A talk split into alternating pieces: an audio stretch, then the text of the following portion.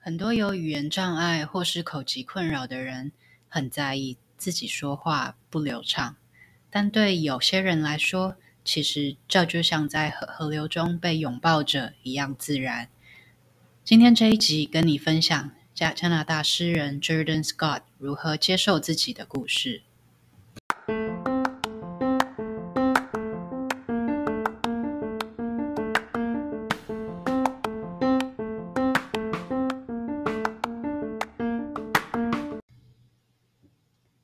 欢迎收听中途笔记，我是中中。今天要为你介绍的这本书是《我说话像河流》，它是加拿大诗人 Jordan Scott 小时候的故事所改编成的绘本。Jordan 从从小就有口疾的问题，那他会觉得很困扰，因为当他没有办法顺畅地表达自己的想法，在学校就常常受到欺负。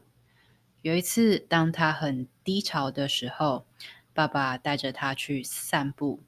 走着走着，走到河边，爸爸指着河流说：“看见水怎么流动吗？你说话就像那样。” Jordan 观察着河里面的水流，有时候平静无波，有时候也很湍急、翻滚奔腾。于是他慢慢明白了，就算是河流也会结疤，就像他一样。这样的经历让我想想起身边的一位朋友。其实他没有口疾困扰，可是我发现，当他在群体里里面的时候，很少发表自己的看法，只有在一对一谈谈话的时候，才有机会听到他开金口。慢慢熟了以后，我才发现，原来很多事事情他是没有办法开口表达的。常常你问他问题，他也不是故意不要说，而是脑子就是会突然卡住，挡在那那一边，没有办法表达。所以他很擅长写作，那他会用写的方式，隔一段时间再回答你。所以可想而知，也不用想想说他会去做简报啊，或者是上台发言这一类的了。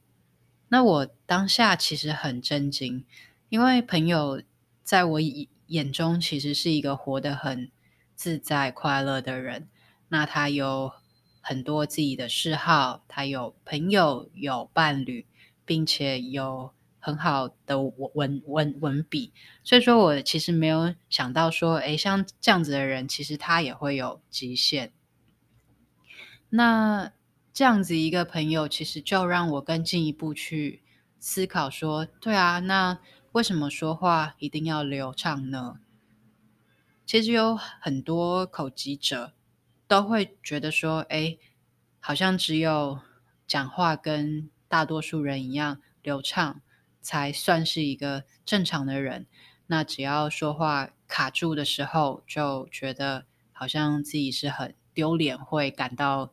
羞愧这样子，可是其实我的朋友他一点都不觉得没有办法在人群当中侃侃而谈，对他来说是一个问题。他好像是这么理所当然、自然而然的就接受了自己的样子。所以说，如果现在在听的你也会对自己的说话不够流畅而感到困扰的话，那么不妨看看 Jordan，或者是像我的朋友一样，试着去接受自己的样子。